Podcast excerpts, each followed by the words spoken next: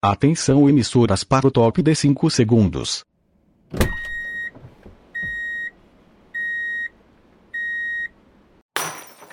Podcast de baixo custo.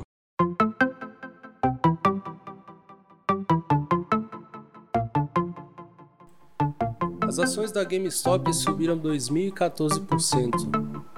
Saíram de 17 dólares no início do ano para 347 dólares no último dia 27. As ações são negociadas na bolsa de Nova York. Se você ouviu essa história e quer saber um pouco mais, ou se ainda não sabe do que, que eu estou falando, fica aí que rapidinho eu já conto para você.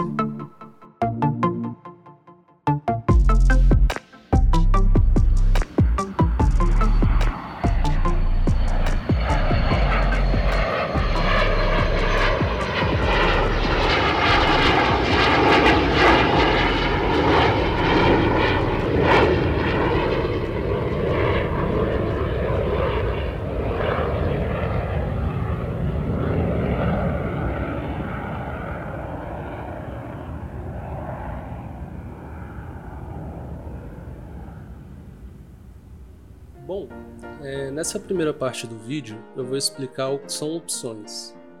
Então, se você já sabe o que são opções, você pode pular direto para 4 minutos e 29 segundos.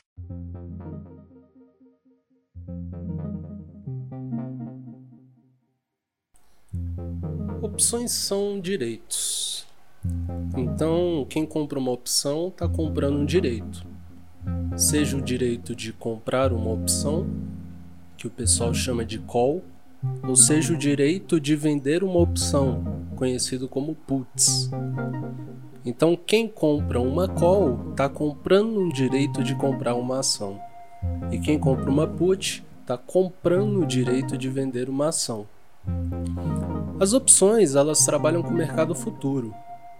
Então, quando eu compro uma call ou uma put, eu estou apostando que aquela ação, aquele índice ou aquele ativo vai estar um valor x mais y ou x menos y no futuro. Então, o mercado de opções é um mercado bem especulativo. Não é muita gente que consegue operar no mercado de opções. Eu estou explicando aqui de uma maneira bem chula, mas é um pouco mais complexo que isso. Mas para entender a história, basta entender o que, que são calls e o que, que são puts. É, além disso, eu preciso ainda explicar mais dois conceitos. O primeiro é a venda a descoberto. É, a venda a descoberto é você conseguir operar no mercado de opções mesmo sem ter o papel na mão. Então, se você compra puts de uma empresa X, por exemplo, Petrobras, e você não tem as ações da Petrobras, você está realizando uma venda a descoberto, porque você está comprando um, um direito de vender esta ação no futuro sem ter a ação na mão. Bom, o segundo conceito é a marcação a mercado. Eu vou simplificar bem isso, mas não é exatamente isso. É, a marcação a mercado ela é o, o saldo líquido das operações descontado diariamente. Então, o detentor de uma opção, seja uma call ou seja uma put, que teve variação do preço desse papel no dia, seja para cima ou seja para baixo, ele recebe esse valor, ele tem esse valor descontado, não importa se é um real ou se é um bilhão de reais.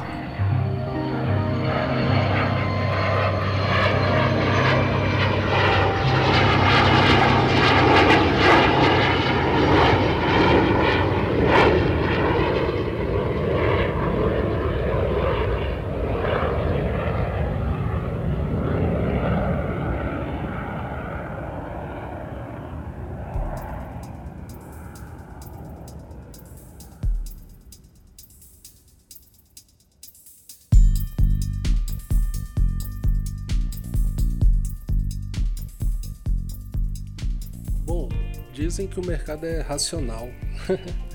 e parece que foi isso que aconteceu aí nos últimos dias. É, no fórum do Reddit. Se você não conhece o Reddit, é uma rede social de fóruns. Então as pessoas cadastram lá fóruns é, com interesses, é, gostos, assuntos, enfim. E num desses fóruns, o Wall Street Beat, que tem cerca de 5 milhões de seguidores, é, o pessoal combinou um movimento de comprar as ações da GameStop. A GameStop, para você que não conhece, é uma varejista norte-americana de videogames. É, por conta da pandemia, por conta do aumento das, é, das vendas pela internet, é, a GameStop estava passando por dificuldades e isso estava se refletindo ali no comportamento das suas ações. Tanto é que se olhar no histórico dela, o, o topo anterior que ela tinha feito, máximo, tinha sido 60 dólares. E hoje, né, em janeiro, no início de janeiro de 2021, as ações estavam sendo cotadas a 17 dólares ali, aproximadamente. Bom, então o que aconteceu? O pessoal desse grupo do Wall Street Beach combinou de fazer um movimento coordenado de compra de ações. Eles descobriram que haviam dois fundos, o GWI e o Net Funding, não sei se é assim que fala, mas enfim, é, ambos estavam com altas posições de puts em GameStop, ou seja, eles apostavam que no futuro as ações da GameStop iriam cair ainda mais. E o pessoal, por meio, sei lá, de uma justiça social, de querer se voltar contra o mercado, é, o fato é, a ação saltou de 17 para 347 dólares. Isso levou esses fundos a um prejuízo aproximado de 1,6 bilhões de dólares, chegando a quebrar até um dos fundos.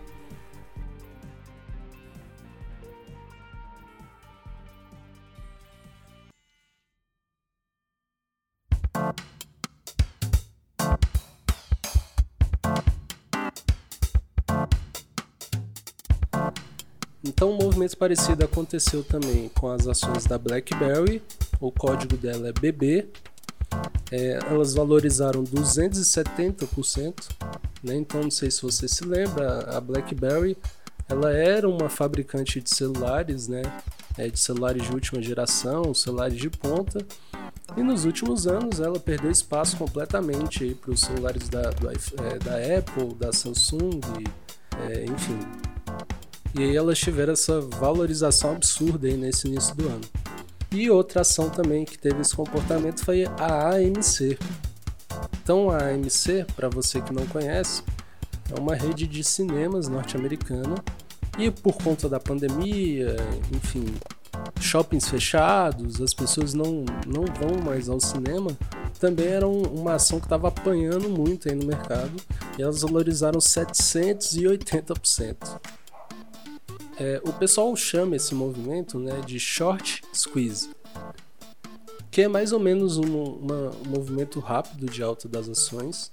Os fundos que tentaram se proteger é, porque estavam fazendo vendas a descoberto, então esses fundos que eu citei, eles não tinham as ações da GameStop, então eles estavam operando alavancado. Eles estavam operando usando emprestadas ações de outras pessoas. E quando isso acontece e a desvalorização é muito forte, você tem que ir pagando essa diferença para o detentor da ação. E aí aquilo que eu tinha falado da marcação a mercado. O que levou esses fundos a quebrarem foi exatamente o fechamento do dia em que ela valorizou mais. Então é muito perigoso, muito complexo, né, trabalhar com opções.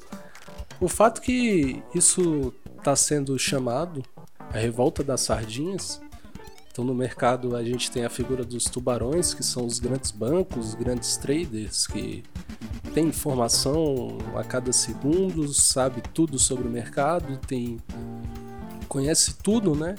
E, e as sardinhas, que são os investidores pessoa física, aí, eu e você que estamos aí no, no, dia a dia, tentando adivinhar qual ação que vai subir, né? Qual vai ser a próxima Magazine Luiza. Bom, o pessoal já está se organizando aqui no Brasil. Tem um grupo no Telegram que já tem 50 mil pessoas.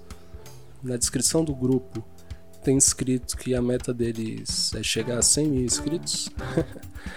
e o grupo é o Short Squeeze IRBR. Então, se você está curioso é, para ver o que, que vai acontecer, parece que não vai acontecer nada, né? Já se passaram alguns dias, as ações da IRBR não saíram do lugar. A CVM, né, que é a Comissão de Valores Imobiliários, está em cima também para ver se não tem ninguém aí tentando fazer manipulação de mercado. Isso aí é um precedente, né, para você que não é do direito, um jargão jurídico, juridiquês. Então aconteceu uma vez, nada garante que não possa acontecer de novo.